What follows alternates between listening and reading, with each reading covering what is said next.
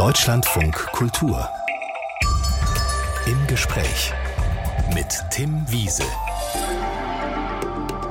Guten Morgen mit Liebe oder gar nicht. Da steht ganz oben im Instagram-Profil von Avi Jacobs als Moderatorin und Influencerin ist unter anderem Mode ihr Thema. Dabei bricht sie mit Stereotypen, versucht andere nicht zu optimieren. Stattdessen will sie helfen, dass Menschen zu sich selbst finden. So wie in der mit dem Grimme-Preis ausgezeichneten Show Queer Eye Germany.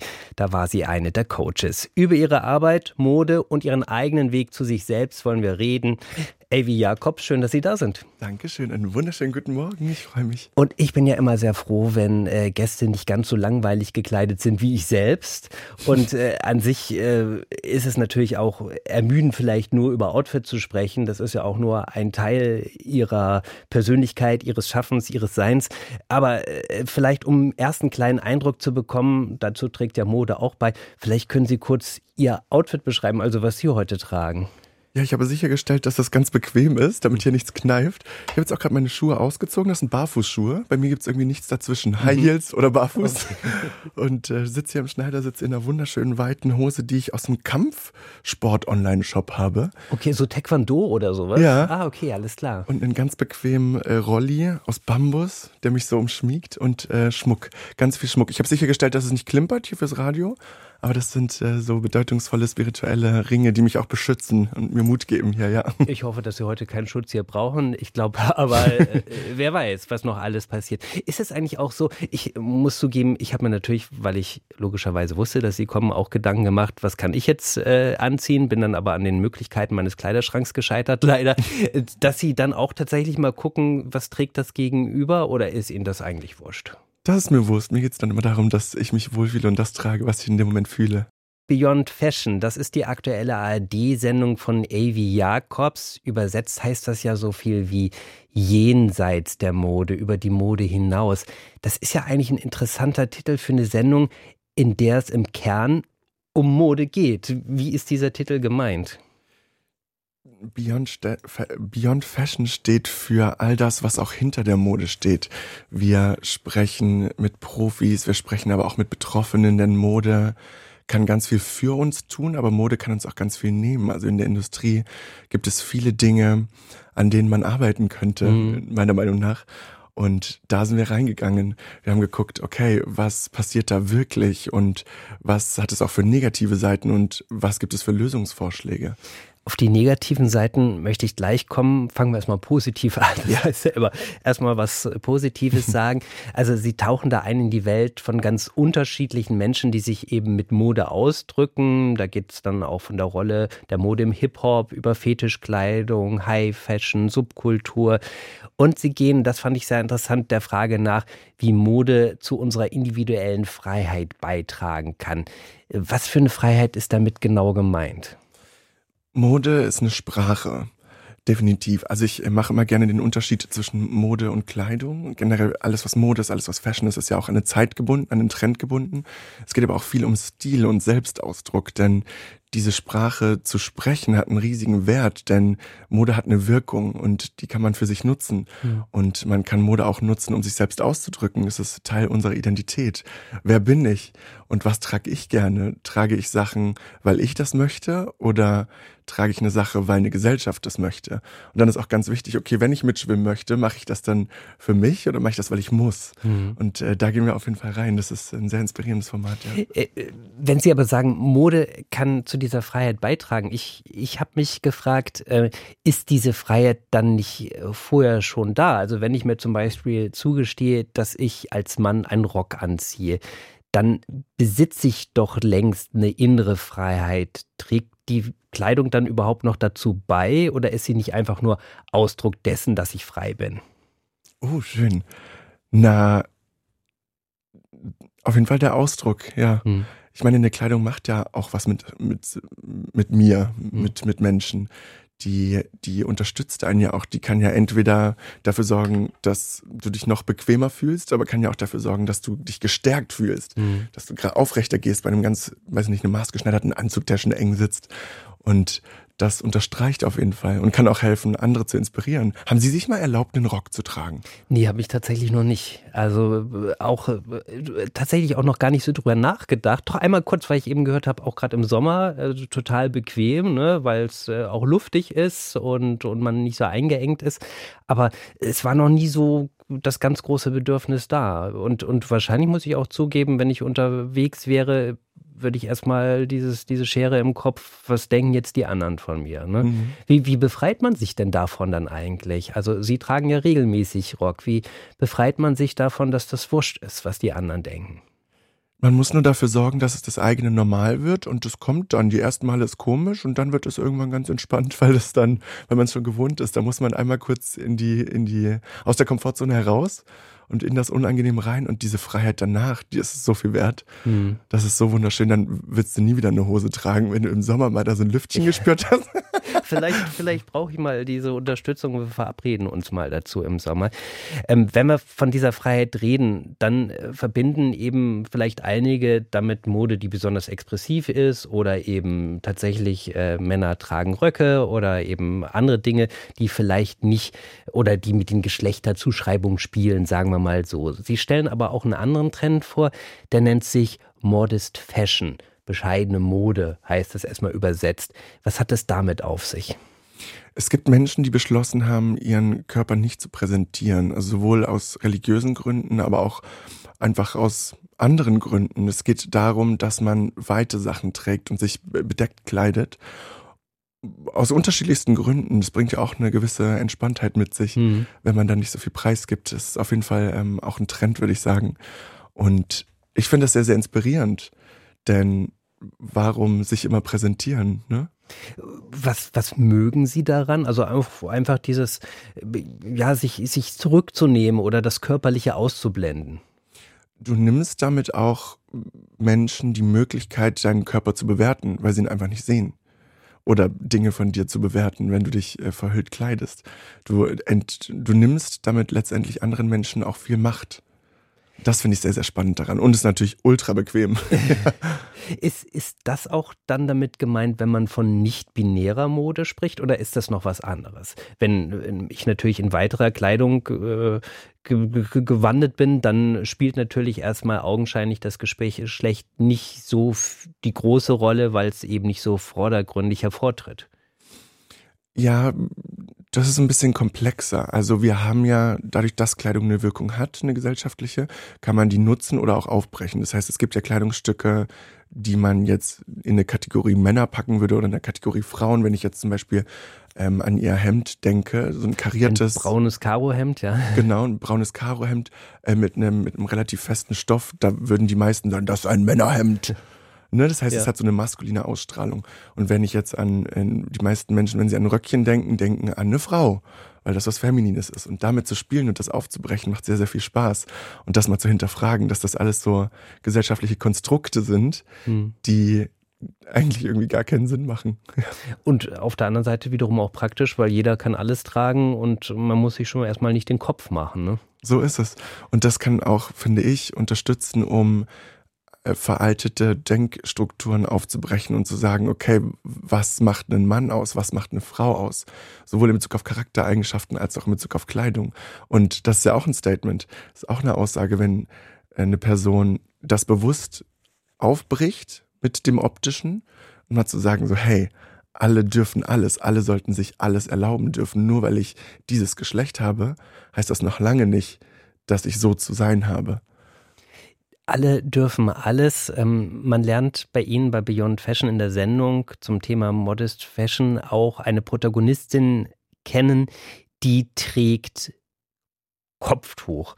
Und da geht es eben um die Freiheit, ähm, die möglicherweise eben die Mode auch bewirken kann. Nur passt das für einige nicht ganz zusammen, wenn man eben sagt, ich trage Kopftuch, weil das Symbol der Unterdrückung von Frauen im Mindset von einigen ist. Äh, wie passt das für Sie mit Freiheit zusammen? Das ist ein super spannendes Thema, über das ich schon sehr viel nachgedacht habe. Und das ist natürlich eine Sichtweise, dass man sofort an Unterdrückung deckt, äh, denkt. Aber gleichzeitig, wenn man das Ganze andersherum betrachtet, entscheidet sich da eine Frau oder sagen wir mal, eine, eine weibliche Person entscheidet sich bewusst dafür, sich bedeckt zu kleiden. Das ist eine eigene Entscheidung. Viele denken, das wird abhängig gemacht von einem Mann, aber das stimmt überhaupt gar nicht. Nicht in allen Fällen. Sondern da geht es wirklich darum, dass eine Person sich dafür entscheidet, sich bedeckt zu kleiden, um sich vor den Blicken der Männer zu schützen. Ah, das ist ein Teil davon. Ne? Mhm.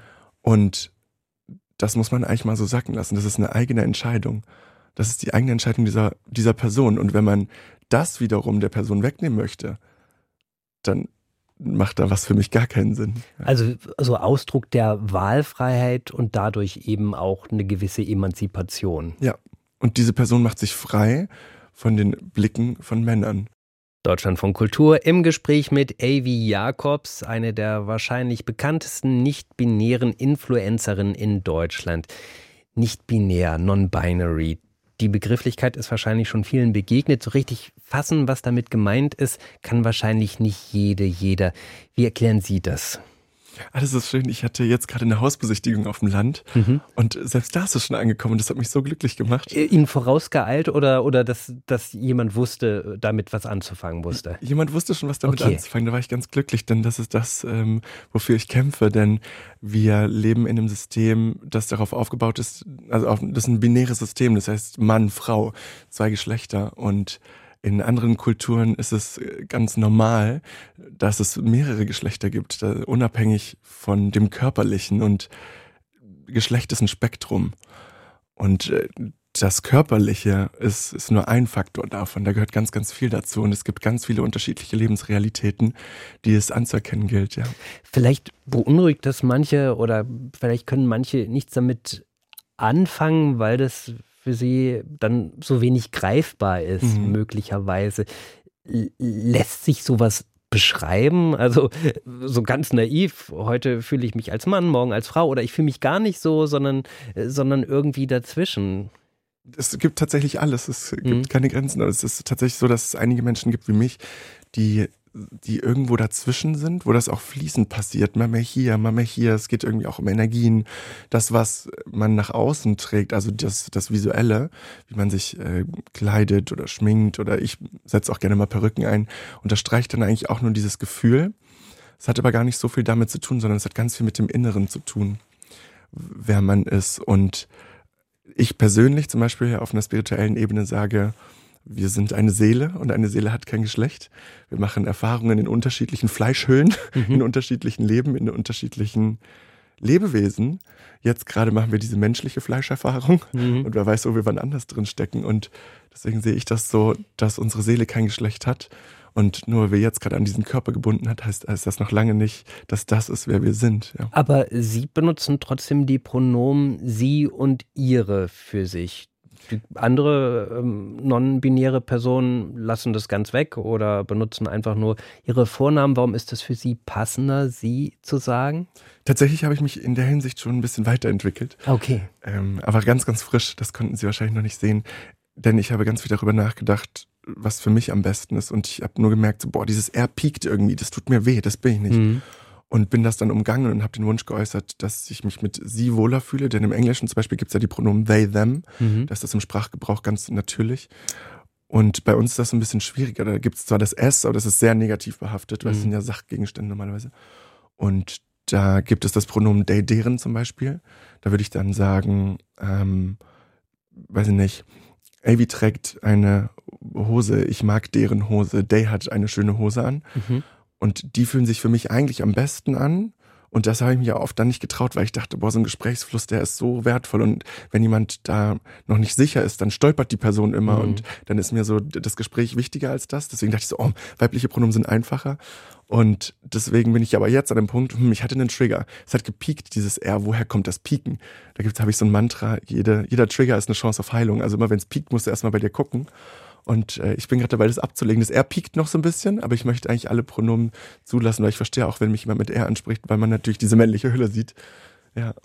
Genau, ähm, aber wenn ich es jetzt richtig machen wollte, also so, dass es Ihnen auch entspricht, würde ich dann tatsächlich nicht mehr von Influencerin auch sprechen, sondern Influencerin oder?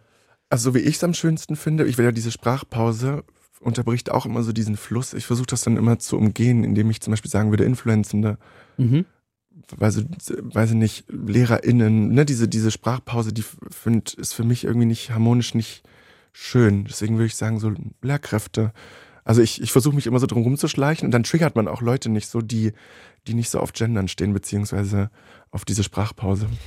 Bevor man für sich begreift und auch so die richtigen Worte dafür hat, ist das ja natürlich ein langer Weg. Wie war das in Ihrer Kindheit, Jugend? Gab es da schon das Gefühl, irgendwie nicht in diese Kategorien zu passen, die einem so angeboten werden? Hm, na, einfach war das nicht. Das war ja auch noch so eine andere Zeit. Ich, also Jahrgang 91. Genau, bin jetzt Level 32 auf dieser Erde.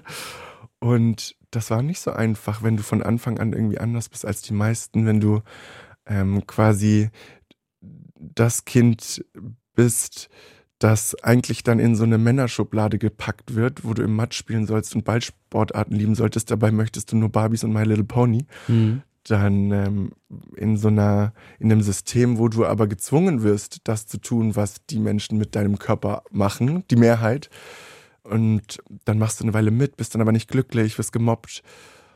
Und sich davon zu befreien, ist dann nicht so einfach. Ich hatte das große Glück, dass da meine Mutti hatte, die immer gesagt hat, du bist richtig, wie du bist. Und ich mich dann zu Hause eher ausgelebt habe. Da habe ich ordentlich gekämpft mit mir. Ja, viele Tränchen, viel Schmerz. Ich, und ich meine auch, man muss ja auch erstmal begreifen, also was das ist, oder? Wahrscheinlich ist ja am Anfang erstmal das Gefühl, ich, ich bin nicht so wie die anderen. Mhm. Ne? Also es ist ja nicht nur, dass es von außen an dich herangetragen wird, sondern auch etwas, was man mit sich erstmal ausmachen muss. Voll. Du, das erste, was du natürlich annimmst und glaubst, ist, dass du nicht richtig bist. Wenn mhm. dir das von gefühlt allen in dieser Welt dann gesagt wird, ne? Oder deinem Umfeld. Wenn es da keine Menschen gibt, die sagen, nee, nee, stopp, du bist richtig und bleib stark, dann, also ich habe das eine Zeit lang auch angenommen und das ist überhaupt nicht gut, denn in meiner Realität sind alle Menschen richtig, wie sie sind und verdienen Liebe und verdienen Hilfe. Und ähm, da musste erstmal wieder rauskommen. Hm. Das heißt also, zu Hause Unterstützung von der Mutter bekommen. Mhm. Äh, hat das auch bedeutet, Sie haben zu Hause irgendwie ein ganz anderes Leben als Kind oder Jugendliche dann gelebt als, als in der Schule? Ja, also das kam alles immer erst zu Hause. Da habe ich angefangen mit mit den Sachen zu spielen, mit denen ich spielen wollte, mich geschminkt, aber das noch nicht getraut, das draußen zu machen. Und dann später auch mal in der Schule, ich kam dann den Nagellack dazu und so ein mhm. bisschen Make-up, aber da war ordentlich was los. Und dann auch so, dass LehrerInnen dann meinten oder Lehrkräfte meinten, ähm, wäre das nicht vielleicht besser, wenn wir das nicht machen? Das stört irgendwie. Das musst du mal überlegen. Also. Und, aber sie haben sich dann trotzdem durchgesetzt. Na klar, oder? ja. Okay. Umso doller. Ich bin ja. immer so, wenn ich mir was verbiete, ist dann das Recht. ja. äh, man muss sagen, natürlich Kleinstadt, Aalen in, in Baden-Württemberg, ist natürlich dann auch nicht vergleichbar mit äh, meinetwegen Berlin. Mhm. Das stimmt, ja. Wobei wahrscheinlich Schule äh, ist das immer ein schwieriges Thema, keine Ahnung, wo sich jeder dann auch finden muss erstmal und man und dann vielleicht äh, versucht sich auch abzugrenzen, oder? Da ist wahrscheinlich sowas wie Geschlecht oder Sexualität äh, wird vielleicht dann nochmal aggressiver durchgesetzt als, als im Alltag, wenn irgendwie Erwachsene da so eine gewisse Gelassenheit entwickeln. Ganz sicher, ja. Ich meine, Sie haben ja gerade gesagt, da muss man sich erstmal finden. Das Problem ist, in unserem Schulsystem darfst du dich ja nicht finden. Wenn du versuchst, dich zu finden und zu sein, wie du bist, dann wird das ja plattgetrampelt. Ich meine, wenn da ein Kind sitzt mit super viel Energie und Hummeln im Hintern, dann wird das unterdrückt und dann wird das bewertet und das heißt, das Kind ist schlecht, weil es sich nicht konzentrieren kann. Dabei will dieses Kind vielleicht was mit den Händen machen und will wuseln und dann darf das Kind nicht wuseln. Und das ist, glaube ich, das Problem, dass, dass Kinder nicht sie selbst sein dürfen und dann wird das nicht so gesehen, dass die Art dieses Kindes eine Superpower ist, die es zu unterstützen gilt, mhm. sondern es wird plattgetrampelt und dem Kind wird das Gefühl gegeben, du bist nicht gut. Von eins bis sechs wird das bewertet. Andere haben eine andere Geschwindigkeit. Je nach Geschlecht gibt es da eine andere Geschwindigkeit, aber das ist quasi nicht erlaubt. Und das finde ich nicht richtig. Deswegen, man darf sich da nicht finden, sondern man muss sich unterordnen und da fallen viele durch, ja. Moderatorin und Influencerin Avi Jacobs hat hier gerade von ihrer Kindheit erzählt, die nicht immer einfach war, vom Gefühl, nicht in die gängigen Schubladen zu passen. Gab es dann einen Moment, wo Sie dieses Anderssein für sich angenommen haben? Das ist ja dann auch erstmal nicht leicht, wenn es eben so viele Widerstände von außen gibt. Das war nicht so leicht, nee. Vor allem, wenn du gerade auch zum Beispiel in Bezug auf das Geschlecht dann nicht in eine Schublade passt, sich dann damit abzufinden, dass du da nicht reinpassen musst oder sich damit so auseinanderzusetzen, sich wirklich so zu akzeptieren, wie man ist mhm. und auch zu akzeptieren, dass Veränderung gut ist. Das äh Gab es dann eine Anlaufstelle, also Aalen haben wir vorhin gesagt, ähm, Kleinstadt in Baden-Württemberg. Gab es da zum Beispiel eine Anlaufstelle, wo Sie sich Unterstützung holen konnten oder informieren konnten? Das weiß ich ehrlich gesagt gar nicht. Da habe ich nicht danach geguckt. Ich bin eher abgehauen einfach. ja, ich ähm, bin dann mich hat die, die, ja, der Ort dort irgendwie so limitiert. Ich wollte dann erstmal in die große Welt und habe dann München mitgenommen und Berlin und da, gerade in Berlin, finde ich, da gibt es immer krassere Leute, immer Leute, die weiter sind als du, die extremer sind als du. Da ja, da war ich dann normal und das hat sehr gut getan. Ja. Also sozusagen, dass man einfach aus dem kleinen Teich in, in das große Meer muss, wo dann mehr Vielfalt herrscht. Aber als Jugendliche, ich glaube, CSD gab es ja zum Beispiel in Stuttgart, was nicht so weit weg ist von Aalen.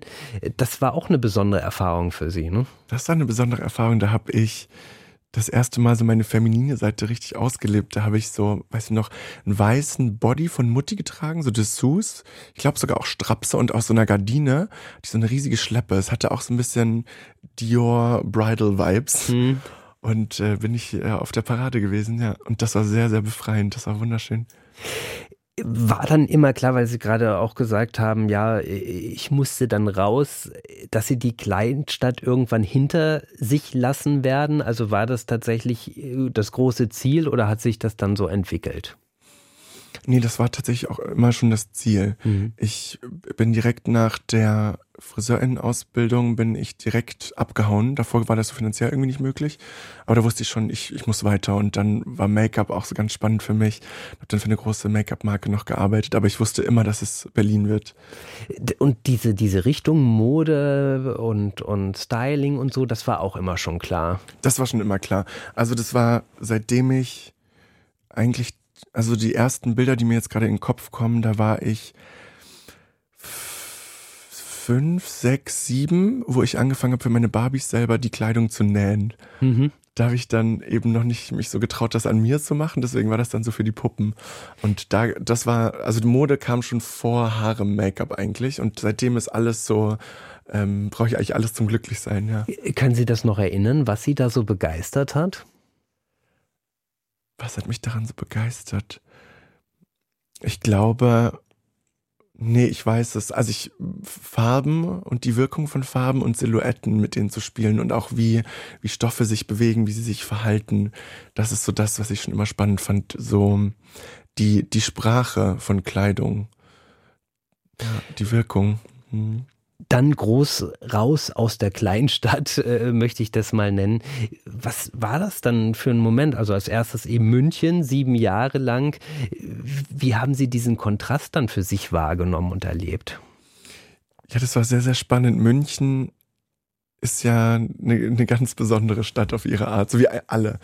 Und das war für mich noch nah genug an zu Hause, so dass man schnell nochmal mhm. zurückfahren kann die Eltern oder die Familie schnell mal zu Besuch kommen kann.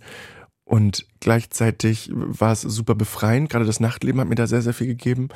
Und dann ist es ja auch sehr konservativ. Und da ich ja, da ich bin jetzt nicht so eine konservative Person, weder in Bezug auf mein Aussehen noch in Bezug auf meine Denkweise. Und das war dann auch irgendwie spannend, da so die Erfahrung zu machen, dass ich dann gerade im Bezug auf Make-up dann bei gewissen Jobs nicht eingesetzt wurde, weil ich da nicht konform genug war. Ach, selbst im, im Modebereich ja. hat das eine Rolle gespielt? Ja, tatsächlich schon. Und wie ist Ihnen das zu verstehen gegeben? Oder haben Sie sich das dann so erklärt, weil Sie den Job nicht bekommen haben? Oder wurde das tatsächlich gesagt, ja, du passt, du passt jetzt hier nicht so richtig? Ja, das wurde dann auch kommuniziert. Ja, würden wir, also von, von den Skills, also von den Fähigkeiten her, würde das super passen, aber so die Außendarstellung, na ja, weil da sind die Leute ja viel anständiger und ähm, es ist in München habe ich dann zum Beispiel auch öfter so Dinge gehört wie, weiß nicht, was, was arbeitest du denn?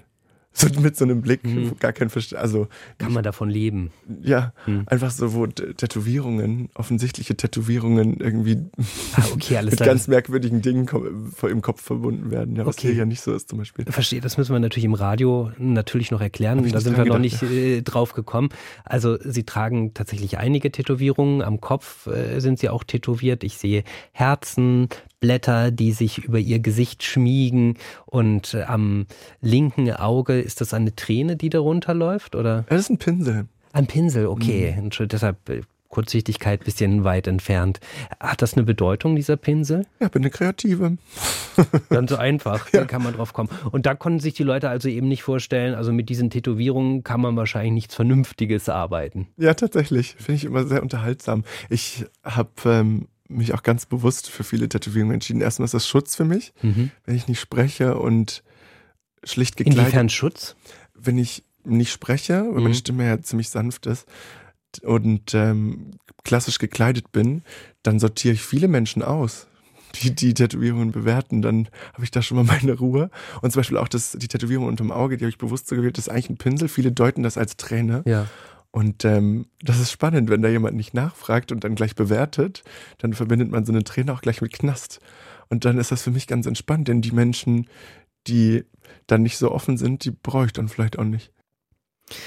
Deutschlandfunk Kultur, Avi Jakobs hat gerade von dem Weg erzählt, der zurückzulegen war, mit welchen Herausforderungen der verbunden gewesen ist. Jetzt habe ich gerade mich ein bisschen bemüht, ähm, sie wegzulassen, also sie und, und ihre wegzulassen, weil wir eben darüber gesprochen haben, dass Evi Jakobs das im Augenblick eigentlich auch lieber wäre.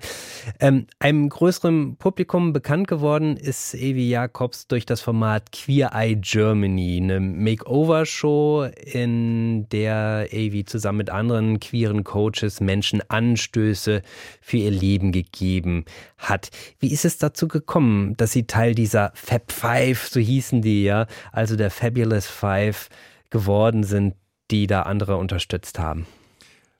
Also der allererste Schritt war, dass ich es mir manifestiert habe. Ich habe auf Netflix das amerikanische Format geschaut, also das Original. Und JVN, also die, die Beauty-Person, die da Haare Make-up macht, mit der konnte ich mich halt sehr identifizieren und habe dann sofort, man hat doch bei Netflix so ein, so ein Bildchen, Mhm. das man wählen kann, ne, für den Ja, Account. ja, stimmt, stimmt, genau. Und da habe ich tatsächlich direkt das Gesicht von JVN reingepackt und habe gemeint, wenn das nach Deutschland kommt, wird das mein Job. Und habe angefangen, das zu manifestieren. Und dann irgendwann habe ich mitbekommen, dass, ja, da kam dann wie so ein Anruf, ja, da kommt so ein Format und dann, das war ganz geheimnistuerisch und Mhm. haben sie das beschrieben, da war ich so, das ist doch Queer Eye. Durften sie auch nicht sagen, aber so mit einem, ne, Ja. Augenzwinkern, nein, also, hm, hm. und mich dann beworben, Castingrunden gehabt ohne Ende und alles gegeben, weil ich wusste, das wird meins, ich möchte das. Und dann hat das geklappt. Toll. Und das sind sehr bewegende Geschichten, die Sie da erzählen und begleiten. Also zum Beispiel ein junger, alleinerziehender Vater, äh, dem Sie zu mehr Selbstvertrauen verholfen haben. Eine junge Frau begleitet nach einer Herztransplantation. Einem jungen Fußballtrainer beim Coming Out beigestanden. Und ich habe schon gesagt, das ist eine Makeover-Show. Also da wurde alles Mögliche im Leben dieser Menschen, sagen wir mal, auf links gedreht. Die Ernährung, das Aussehen, die Wohnung. Nun ist ja natürlich jede Geschichte, jeder Mensch anders. Jeder hat andere Bedürfnisse. Wie war da Ihr Ansatz, dass Sie tatsächlich jedem Menschen ganz individuell gerecht werden konnten? Wir haben uns davor besprochen und ich meine, die deutsche Kultur ist ja auch ganz anders als die amerikanische und da haben wir zu fünft uns direkt auch schon gesagt, so hey, es gibt Dinge, die wir anders machen wollen. Wir wollen das auf Augenhöhe, wir wollen das wohlwollend, auf gar keinen Fall von oben herab, sondern wir wollen diese Menschen unterstützen. Die werden ja angemeldet von Freundinnen und verdienen es, dass ihnen mal unter die Arme gegriffen wird, weil sie auch viel für andere getan haben einfach. Ne?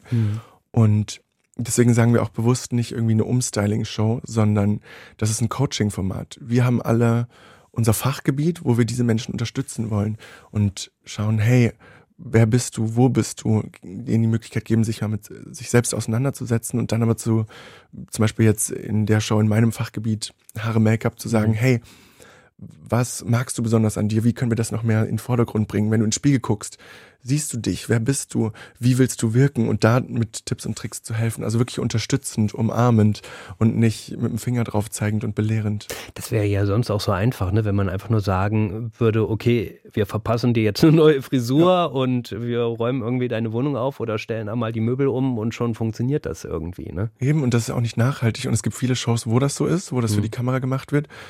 Aber wir wollten diese Menschen an die Hand nehmen, weil sie es auch verdienen, damit es eben nachhaltig ist, damit sie auch, wenn wir wieder weg sind nach dieser Woche, die so überwältigend ist, damit die auch wissen, was sie da machen können. Haben wir denen viele Tipps und Tricks auch mit an die Hand gegeben, wie sie da weiter noch dann klarkommen, ja. Das habe ich mich nämlich gefragt. Also wie nachhaltig ist das? Und wenn Sie jetzt auch sagen, wir waren eine Woche da und so, haben Sie da Rückmeldung? Das Ganze ist, glaube ich, 2022 produziert worden, wie das den Leuten weiter ergangen ist, also wie die das in ihren Alltag integrieren konnten? Ja, das war total schön. Uns wurde empfohlen, dass Nee, sage ich jetzt nicht. Wir hatten über Social Media, ähm, hatten wir auf jeden Fall noch Kontakt und haben wir auch immer noch. Und das ist so wunderschön, weil das so eine intensive Zeit war, die man gemeinsam erlebt hat.